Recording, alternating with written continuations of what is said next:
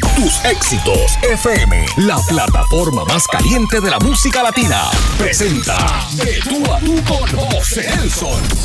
Edgar Daniel, todos sabemos lo que somos salseros y que seguimos la música tropical. Tiene una trayectoria muy, muy particular en la salsa, una trayectoria desde el maestro Pedro Conga, una serie de exponentes que ha estado participando y, ha, estado guapeando, como dicen en el algo salsero, entre tú sabes, en, esto, en esta situación tan difícil de género, que ahora pues se ve una luz al final del túnel. Están pasando cosas muy buenas y yo creo que es una excelente oportunidad para un joven como tú en la música de salsa. Antes de continuar, quiero que me hables de tu más reciente sencillo, un sencillo muy emotivo porque es un sencillo que, que va dedicado a la memoria del gallo salsero Tito Rojas, que aprovechamos la oportunidad para extenderle un saludo a Jessica, a Ivy, a toda su familia, que sé que están en sintonía y que de cierta manera han, han, respaldado esta, esta propuesta tuya. Vamos a hablar de este, de este gran homenaje al gallo salsero Tito Rojas, el por qué decidiste hacerlo y en esta vuelta esperaste el momento oportuno para, para presentarlo? Pues mira, José, de verdad que eh, es un tema que en realidad, ¿verdad? Es un tema muy sentimental, es un tema que, que quise hacer para Tito,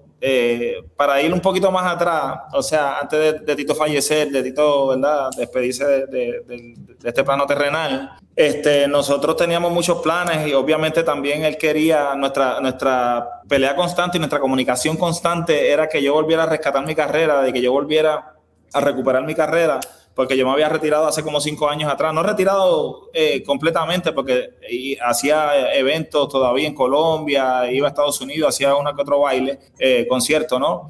pero, pero, pero discográficamente estaba un poquito retirado, es la realidad. Entonces, ¿qué, qué, qué pasó? Que eh, eh, Tito y yo teníamos esa constante comunicación diariamente de que porque yo no rescataba mi carrera, porque yo no volvía a grabar, que yo, yo tenía que ser un eh, persistente, perseverante, que él tenía que, que yo tenía que ser un gallo gastado, como, como decía él, tú sabes. Entonces, este, decidimos hacer este, este tema, este homenaje, enalteciendo su nombre, haciendo su, su, su legado, ¿verdad? Su, su, su carrera. Eh, porque yo quería hacer una canción con homenaje a él, ¿sabes? Yo no quería cantar sus canciones, yo no, no en realidad yo no que pongo esos zapatos, ¿me entiendes? Yo eh, la carrera de Tito yo la respeto mucho, su legado, su nombre, su trayectoria, entonces yo quería hacer una, una, una canción que fuera basada a mi sentimiento, ¿verdad? A lo que yo había vivido con él en este paso terrenal y, también no quería sonar egoísta, quería también eh, eh, ponerle el sentir del, del, pueblo. Y eso fue lo que, ¿verdad? Lo que, lo que quise transmitir en esta canción. Que a Dios gracias, ¿verdad? Y al público y a ustedes, la gente de la radio, la prensa, la televisión, han tomado con mucho cariño, con mucho respeto, porque aquí no hay algo más que queramos buscar que enaltecer su nombre, esa es la realidad, ¿me entiendes? Entonces, me vino esa luz una vez cuando Jessica me llama y me dice, oye, papi quería que tú siguieras tu carrera, que, que rescataras tu, tu carrera, tu, tu, música, que volvieras a hacer música nuevamente. Pues yo dije, mira, Jessica, dame, dame un tiempo para, para yo poder eh, sentarme a ver y, canalizar un poquito mis emociones y, y, querer y saber lo que iba a hacer, porque como te dije anteriormente, no quería hacerlo como un homenaje a sus canciones. Porque, óyeme, José, la realidad es que nadie va a cantar esas canciones mejor que Tito. O sea, esa es la realidad. No, y, lo más importante de todo es que Tito, pues, es su género, ¿no? Igual que el Cano Estremera, son, son personas que dejaron su estilo, de, no hay nadie, o sea, aquí creo que estás en lo correcto en términos de lo que hiciste la composición, ¿de quién es la composición? ¿Es tuya? ¿Y quién te escribió la canción? ¿Cómo, sí. fue este proceso?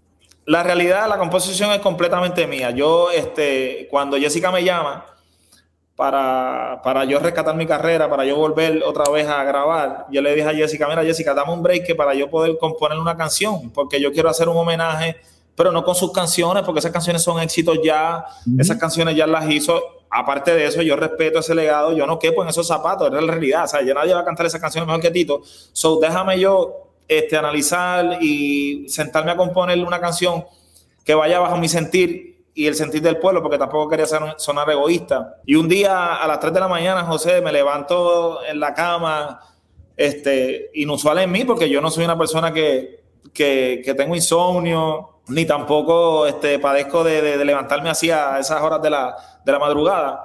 Pero vino esta luz, vino esta musa y yo me levanté y caí sentado en la, en la cama y me vino esta melodía tan bonita que yo dije, wow, déjame, cogí el celular rápido y empecé a grabar la, la, la, melodía junto con la canción, porque en realidad es que me salió la melodía, pero la letra me salía también. O sea, yo empecé con, yo, así como empecé la canción, así mismo empecé yo. Se ha apagado una luz, ha caído el telón, y ahí seguí. Y bueno, tuve hasta las casi 7, 8 de la madrugada componiendo la canción, que es una canción, aunque tú la veas, una canción corta, pero dice todo. Así ¿Entiendes? Entonces, eh, como a las 8 o 9 de la mañana, yo llamo a Jesse y le dije, mira, Jesse, creo que tengo una gran canción para poder, ¿verdad?, este, cumplir la última voluntad de Tito, que eso es lo que él quería, porque en realidad, te lo digo, José, diariamente era, pero ¿por qué tú no grabas? ¿Qué te pasa? Y era que yo me metí en unos negocios también aparte, este, que me tenían un poquito ocupado, pero eso siempre estaba latente en mí, tú sabes, la música es mi pasión, esta es mi pasión, esta es mi vida. Y así, así lo hicimos, le dije, Jessica, necesito que vengas a casa, te voy a cantar la canción, y tú me dices si la hacemos. Si no tiene tu aprobación, si no tiene la aprobación de Ivy, de Kisha, de nadie, no la voy a hacer.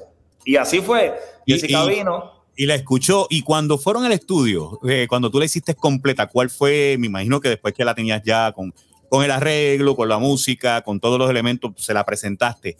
¿Cómo fue la reacción de la familia del gallo cuando escucharon ya el trabajo final completo? Ya fue, fue brutal fue brutal, la verdad. Eh, eh, sinceramente, no, no, te puedo hablar mentira. La reacción fue demasiado sentimental, de llanto, de emociones.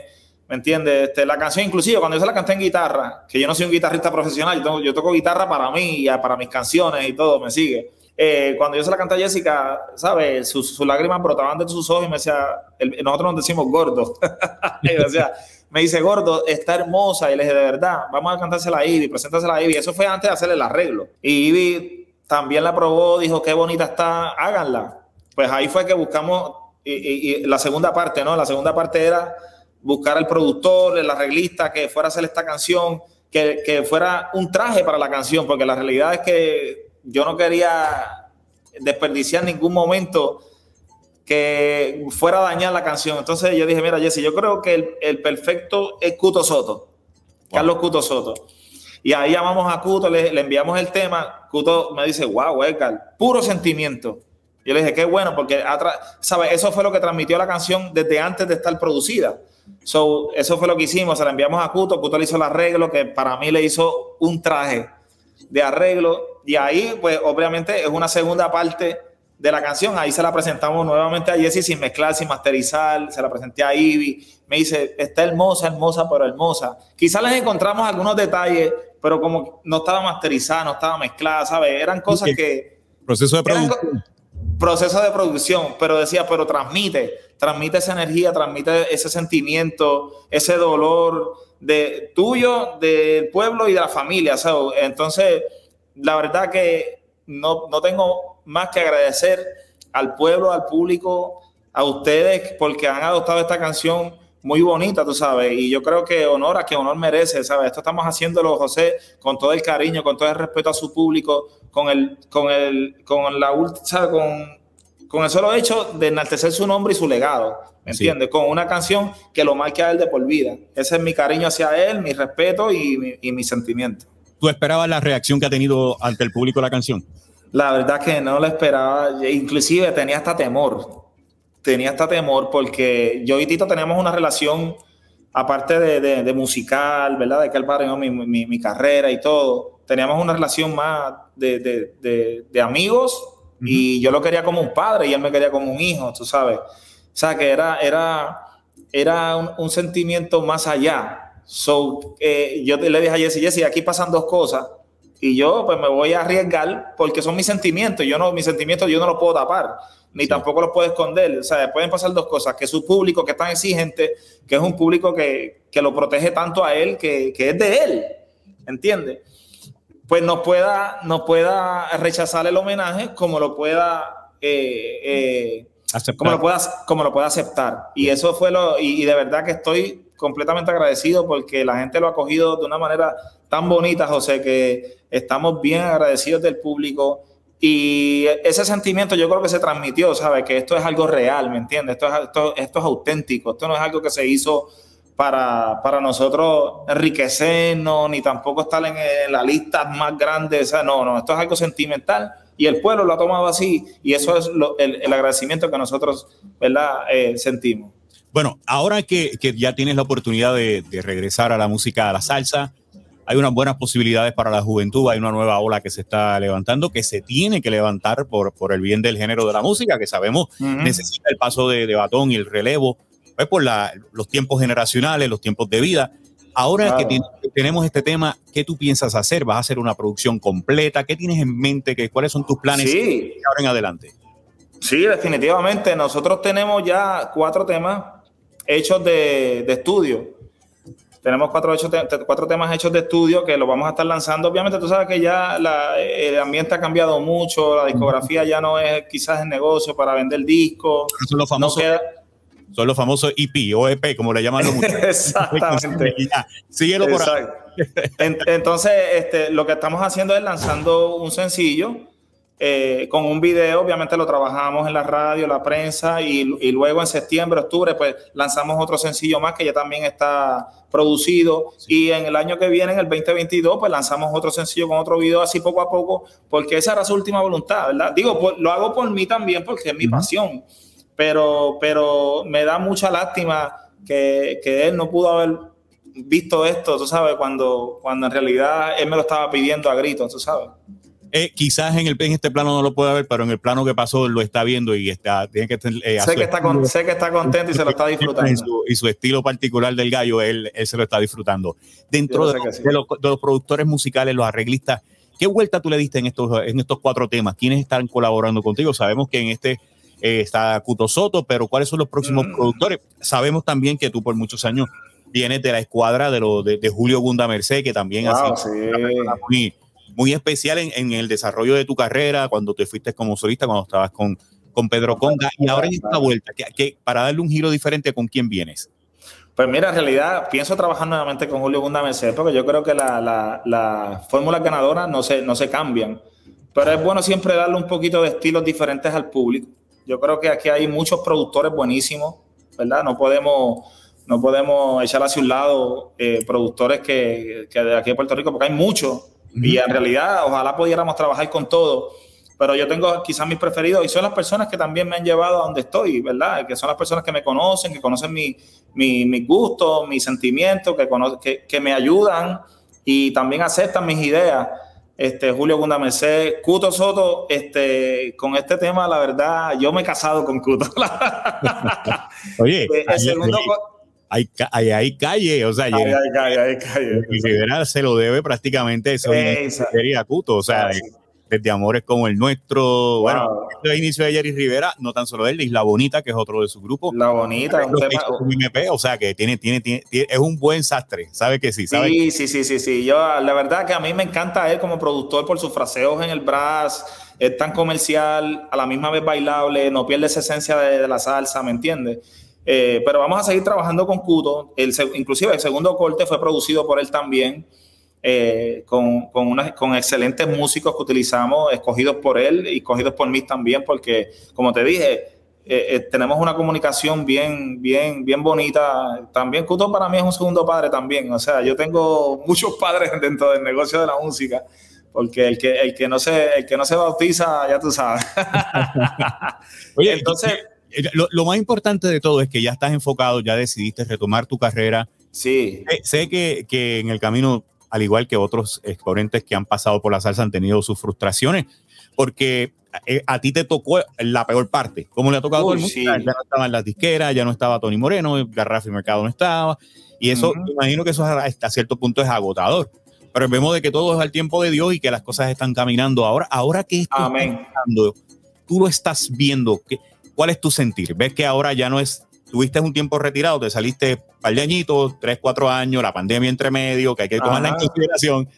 Y ahora que ves una nueva ola, no tan solo en Puerto Rico, sino todo lo que es Latinoamérica, Perú, Colombia, eh, República Dominicana, México, todo, toda esta parte de Europa que están haciendo salsa. ¿Cómo tú lo ves? ¿Cómo tú te sientes ante eso? Y ves qué oportunidades hay para ti. Bueno, yo te, yo, yo te digo la verdad, José, yo tengo, yo siento que tengo una gran responsabilidad en los hombros de, llevar el género y seguir ese legado que han dejado todos estos grandes baluartes de la música, incluyendo a Tito, obviamente.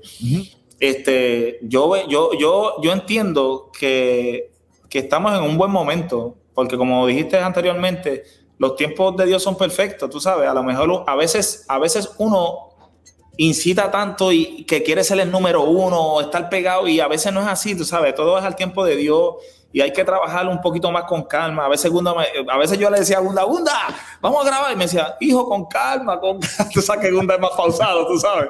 Que cuando él te dice eso, o se está tomando el enchuar o el kelo. nos está, viendo, me mata cuando le digo lo del sugar. Hay unas cuantas bromas.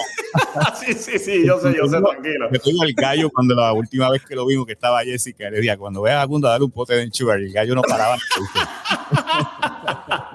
Eh, hay, hay, una broma interna a los amigos que están viendo es uno de, de, mis grandes amigos, eh, es un consejero extraordinario y claro, Gunda es especial, Gunda es especial. Lo importante es que, que, ya tú tienes eso claro, lo tienes enfocado y lo, lo positivo es que ya sabes que tienes tu fanaticada y mantenerla.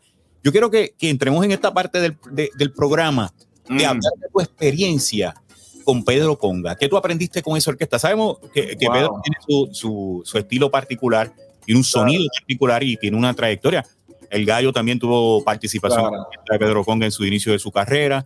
Por ahí ha pasado Maelo, por ahí ha pasado, bueno, pasaste tú y un sinnúmero de. José Martínez, Anthony Cruz. el, Mismo Tito, el mismo Tito Rojo empezó ahí. Así es. O sea que hay trayectoria. Esa experiencia tuya con, con Pedro, ¿cómo te fue y, y qué, qué aprendiste de ella?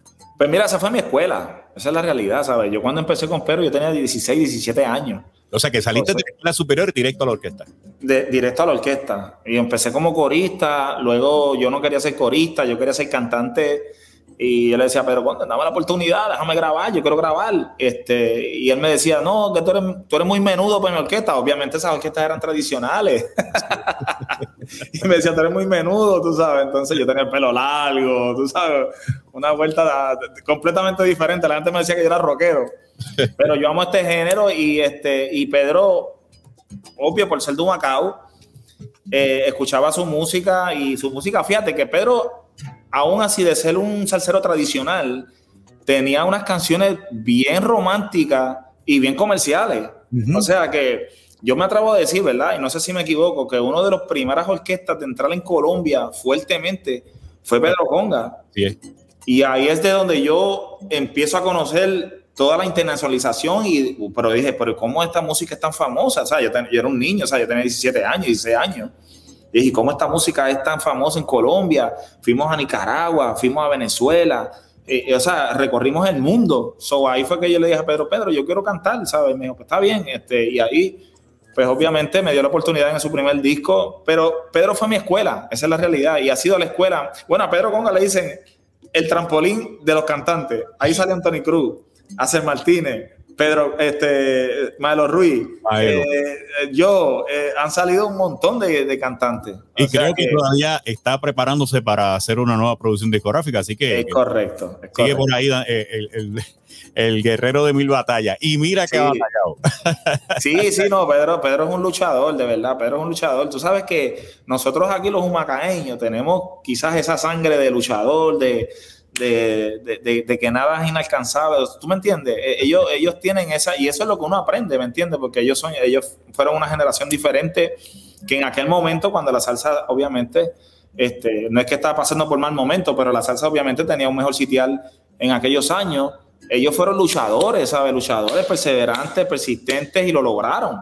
O sea, yo me atrevo a decir, estoy muy orgulloso de Pedro Conga porque es una, es una, es una orquesta que tiene una trayectoria y una cantidad de éxitos brutales en Colombia. O sea, tú tienes que ver la gente en los estadios de 10.000, 15.000 personas cantando sus canciones. O sea, yo, digo, wow. Yo, yo, es bien importante esto que tú mencionas porque una, y esto, esto es parte de la historia, te lo digo porque lo viví en mis desarrollos en radio.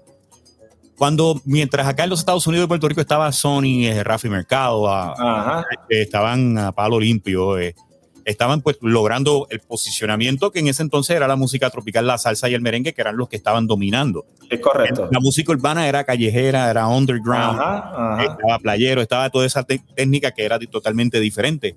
Mientras eso sucedía, estas multinacionales junto a Rafi Mercados estaban conquistando el mercado de Estados Unidos y Puerto Rico, tanto Tony Moreno como Gunda Merced enfocaron mm. todos los cañones para América Latina. O sea, Chile, Colombia, Perú, y ahí vemos el resultado de, de estos grandes trabajos que hoy, y si no hubiese sido por eso, te lo digo, no, hubiese dado, no se le hubiese dado continuidad a la salsa porque precisamente Latinoamérica ha sido el país que le ha dado la continuidad para mantener la vigencia del género.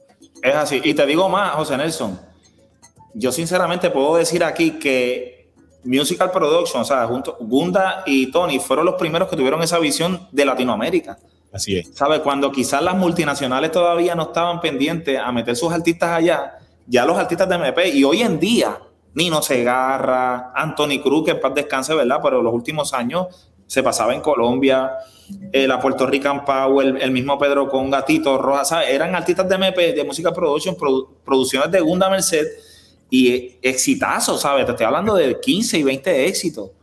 Te pregunto, ¿en qué parte tú estabas en la escuela cuando salió la producción sensual del gallo? Wow, yo creo que sensual fue como en el 98, ¿verdad? Eh, sensual, estuvo bien, bien, bien poquito más abajo para los 90. Más abajo, para, los 90, para los 90. Yo creo que yo, estaba como a los 13 años, yo tenía como 13 ah, años. Y te llamó la atención esa producción en ese entonces, que sin duda, lo digo, es la producción discográfica de, del Gallo Salsero en la historia de la salsa que pegaron los ocho temas en una emisora de radio. Luego, le siguió Mark Anthony con el disco de, el segundo disco donde está Nadie. Pero Tito estableció ese récord no tan solo en esta producción, sino en su segundo año con En su segundo. Eh, también pegó los ocho temas. Pegó los ocho temas. Así que, pegó los ocho temas también. tú tenías 13 años y ahí entonces tú estabas inclinado por la música de salsa, te llamó mucho la atención la salsa. Sí, sí, sí. Sí, sí, ya, ya, ya, yo, ya yo. Perdóname. Y el gallo era uno de esos productos que te llamó la atención. Obvio, sabes, sinceramente, mira, José Nelson, yo siempre me incliné por salsero pueblerino, no sé por qué, ¿sabes? A mí esa humildad, eso, me, eso a mí me, me llenaba este, lo que era Frankie Ruiz, lo que era el chamaco eh, Rivera, eh, el mismo Cano, este, Tito Roja, obviamente. Yo siempre me incliné por el, por salsero de pueblerino y eso me gustaba tanto. Si yo hoy en día soy salsero, sinceramente te me atrevo, te lo digo con toda honestidad, es porque Frankie Ruiz y Tito Roja existen. Esa es la realidad. Este, después de eso, sale, bueno, que estaban contemporáneos, contemporáneos Jerry Rivera salió y yo decía, porque eso no era un género de nosotros, era un género como mayorcito, tú sabes. Cuando Jerry Rivera sale, yo digo, wow, un nene de 17, 18 años cantando salsa. Y yo veía las nenas locas, tú sabes. Y yo decía, por aquí, y sale Marc Anthony. Y yo dije, no, no, no, es que esto va por aquí, ¿entiendes? Y de ahí es que empiezo a, a, los 17 años a empezar con Pedro Conga. Y, y, una de las cosas particulares que tú mencionas, Tito. Tito fue de los pocos exponentes de la salsa tradicional que pasa de la tradición a lo romántico. Y ahí hay, es de los pocos que pasó esa transición, porque inclusive orquestas de renombre trataron de entrar en la esquina y muchos viraron a sus fórmulas originales. Eh, cambió la, la, modalidad donde el hombre era el que patrocinaba la salsa y desde ese entonces hasta hoy es la mujer la que es la que mayor consume el género de la salsa por sus letras, por... ¿Qué cosa? ¿Qué cosa? No, así es la evolución. de la cosa? una cosa que tú, no, tú, no, lo entiendes, pero tú en realidad tú vas a Colombia y hoy en día tú ves nenas de 16, 17 años y, y eso era antes, José, ¿verdad? Porque digo, todavía existe, pero obviamente ha mermado. Te dicen, mira, aquí grabó Angie Machado, Piro Rodríguez, eh, nenas de 15, 16 años que van a, a, a los créditos del disco y te decían, y te dicen quiénes fueron los que grabaron la primera trompeta, segunda trompeta, el bongo, el timbal, la conga, el bajo. Y tú dices, ¿qué es esto? ¿Sabes? Cosas que obviamente uno sabe, pero uno no se acuerda. Así es. es. la realidad. Aquí, aquí ya, ya, ya la, con lo digital ya no se sabe ni quién graba. esa era la magia del disco, esa era la magia. Yo soy uno de los que el crédito y ahí uno claro, la foto, ese, ese álbum, cuando venía ese librito, las canciones escritas, eso era, eso era maravilloso, de verdad. Yo soy, yo todavía soy soy amante a eso, pero obviamente, pues obviamente uno tiene que reestructurarse, uno tiene que cambiar y adaptarse a los tiempos. Y ahora todo es digital, se ha perdido un poquito esa magia del disco, tú sabes, de, ese CD, cuando tú comprabas ese CD. Lo importante es que esas cosas no se deben de perder, porque siempre hay que, hay que darle reconocimiento a los músicos y arreglistas. A los músicos, a los músicos. son parte de esto y, y, y, en ocasiones a veces yo he pensado que con toda la revolución que ha pasado, pues ellos como que no se le da ese, ese espacio. Ahora se le hace quizás poco más cuesta arriba. A su vez, también hay músicos que ya están haciendo sus propuestas musicales, que eso es bueno también. Claro. Oye, José, y, y, son, y son artistas igual o mayores que nosotros, porque son los que hacen el concepto, ¿me entiendes? A veces nosotros, yo hablaba con Cuto los otros días de eso, y ya sabes qué pasa, ¿sabes lo que pasa, Edgar? Que hay, hoy en día hay, hay mucho talento que hay mucho talento, porque es la realidad, pero a la misma vez son músicos. O sea, tú quieres meter el piano, quieres meter la conga, quieren hacer los coros y cantar. O sea, no hay un concepto, tampoco quieren dejarse dirigir por un productor, ¿sabes? En ese sentido, yo respeto mucho eso, o sea, que hay muchos productores, Ramón Sánchez, Cuto Soto, el mismo Julio Gunda Mercedes, que han tenido, que han tenido este, un éxito rotundo con las producciones. Pero, pues, oye, ¿qué quiere decir? Vamos a darnos llevar, porque el género, esos tipos lo conocen tan, tan bien y tan bien. Uno puede tener una idea y uno puede aportar en el estudio, pero si ellos dicen que no, pues vamos a aceptarlo, ¿me entiendes? Porque ellos tienen esa visión quizás que nosotros no tenemos y, tú sabes que Willy Colón tiene una frase que dice, hablo árbol doblado, no el cuerpo que lo enderece, y el género Y eh, en esa cierta medida ese, dice, o sea, si es de esta forma, añádale elementos que lo ayuden a caminar, pero no pretendas cambiarlo en su naturaleza. Exactamente. Eso, es un punto que de verdad te, te, te, lo doy y creo que hay muchas posibilidades, muchas oportunidades para el desarrollo, para crecer en este momento que estamos viviendo ahora con la apertura de la pandemia, pues se está viendo ahora, ya tuve bailes, se van a ver presentaciones a nivel mundial. El otro día tuve una conversación con Maelo, ya comenzó a trabajar, y Willy González hizo lo propio también, han comenzado a trabajar.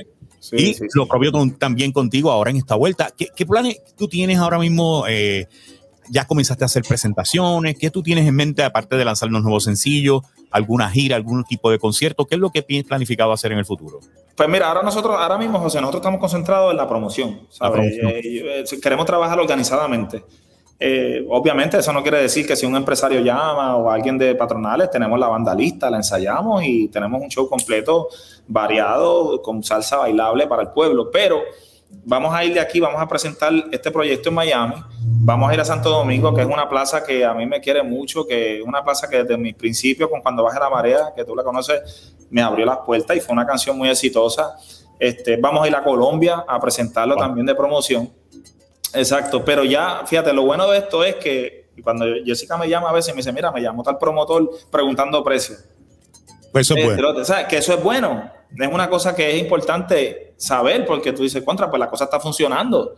La cosa, es, la gente le está gustando y aparte que yo creo que hay una escasez, no es, no escasez de salsero, porque hay mucho, pero yo creo que las patronales debe, debe haber más, más, más, existencia, tú sabes, más, más colaboraciones con los salseros, que los, que, los, que los empresarios llamen un poquito más a los salseros, porque esto es, un, esto es un género de pueblo, ¿me entiendes? Esto es un género que la gente se lo goza, lo baile. Este, pero ahora mismo estamos concentrados en eso, estamos concentrados en la promoción, que la gente sepa que estoy de vuelta, que estoy haciendo, que, que no tan solo voy a hacer este sencillo, nada más, que sabe que tenemos cuatro sencillos ya preparados, que los vamos a estar lanzando trimestralmente o cada cuatro meses. Cada cuatro meses. Claro, cada cuatro meses para, para, el deleite del público y para, y para seguir dándole salsa, ¿me entiendes? Al, al, pueblo. Eh, estamos concentrados en eso. Pero eso no quiere decir que no estamos preparados. Estamos full completamente preparados para hacer baile, para hacer conciertos, fiestas privadas, lo que sea.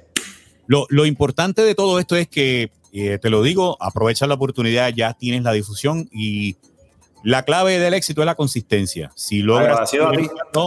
No, y seguimos, aquí están todas las estaciones de radio, han tenido la oportunidad de apoyarlos a ustedes. Sí, en este proyecto eh, hay un, tributo al gallo que sin duda pues una era y sigue siendo, eh, yo siempre lo he dicho así, una de las figuras más respetadas y valiosas del género de la salsa. El inmortal, le digo yo. Y siempre lo decía, el gallo, en una, en una de las conversaciones que te decía, si tú supieras lo grande que tú eres, tú no eres de este planeta. Y él me... Brother, lo, mismo le, lo mismo le decía yo, brother, aquí, en este mismo, en este mismo asiento, le digo, si tú no si tú supieras, me dice, ay, gallo, déjame quieto.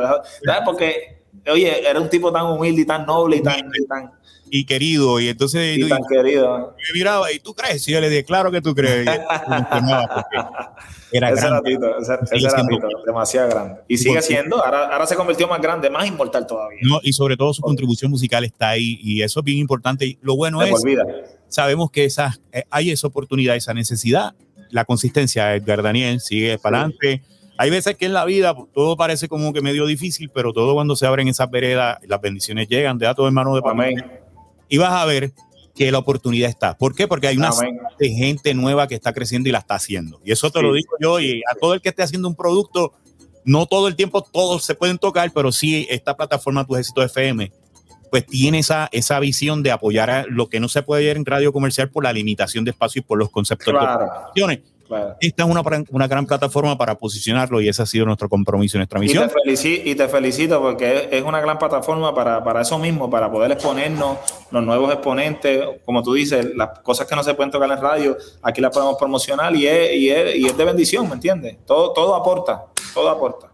Vamos, muy importante antes de finalizar, Edgar, tus números para contrataciones, tu canal de YouTube, tus redes sociales, cómo te consiguen, bien importante. Y que puedan tener contacto contigo. Claro, me pueden seguir en Instagram como Edgar Daniel Oficial, en Facebook estoy como Edgar Daniel, mi canal de YouTube está también ya el, video y todos los videos míos, las canciones como Edgar Daniel. Y el número de contrataciones con Jessica Rojas, ustedes saben que esa es la patrona. 787-632-3073. Ahí me pueden buscar también y llamar a Jessy para cualquier cosa. Repítelo. Repítelo. 63, 63, Jessica Rojas, 632 3073. Bueno, Edgar. Con el 787. Sabemos que eh, eh, tienes mucho éxito, mucha bendición con el tema. También tienes video ya de la, también de la producción en tu canal de YouTube. Lo importante es que el público que nos está viendo tenga la oportunidad y lo que nos está escuchando a través de tusexitosfm.com tenga la oportunidad de, de, poder disfrutar de este gran proyecto, de este gran talento puertorriqueño Edgar Daniel. Esperamos que esta sea la primera de muchas intervenciones e entrevistas para poder dialogar. Eh, Edgar, sobre, sobre tus productos y sobre tu trayectoria musical. Antes de finalizar, quiero por aquí a poner los saludos de las personas que se han conectado. Se conecta José Pizarro. Saludos, José. Espero estés bien de salud. Estoy como tu papá conectado con todos los viernes. Ah, saludos, José, ahí. También se. Jesse Rojas se conecta también. Eh. El gallo. Eh, tenemos la paz, la paloma, la paz, un corazón y muchas bendiciones y gracias. Y por aquí mi papá, Nelson Díaz, también está conectado. Así que. Gracias a todos, Edgar. Un placer, de verdad, muchas bendiciones y sobre todo, esperamos vernos pronto y dialogar un ratito. Claro. tras, bastidores, para abrazarnos, para, para, hablar muchas cosas que no se pueden hablar aquí. de muchas anécdotas y de verdad te estoy agradecido, José, por, por la oportunidad y por el apoyo que me estás brindando. De verdad ha sido de gran bendición para mí, para mi carrera, de verdad que sí. Bueno, recuerden bajar nuestra aplicación para iOS en App Store, también para Android en Play Store. Estamos en tusexitosfm.com, nuestra nueva página ya está disponible. Estamos en My Radio y también estamos en nuestra plataforma Roku. Estamos en todos lados y gracias a los amigos de Colombia, de Perú, que siempre están en sintonía con nosotros. México también estado en sintonía, Panamá, Puerto Rico y República Dominicana. No te me retires. Estamos, estamos, internacional. Así mismo es. ya, salimos de Puerto Rico para el mundo entero.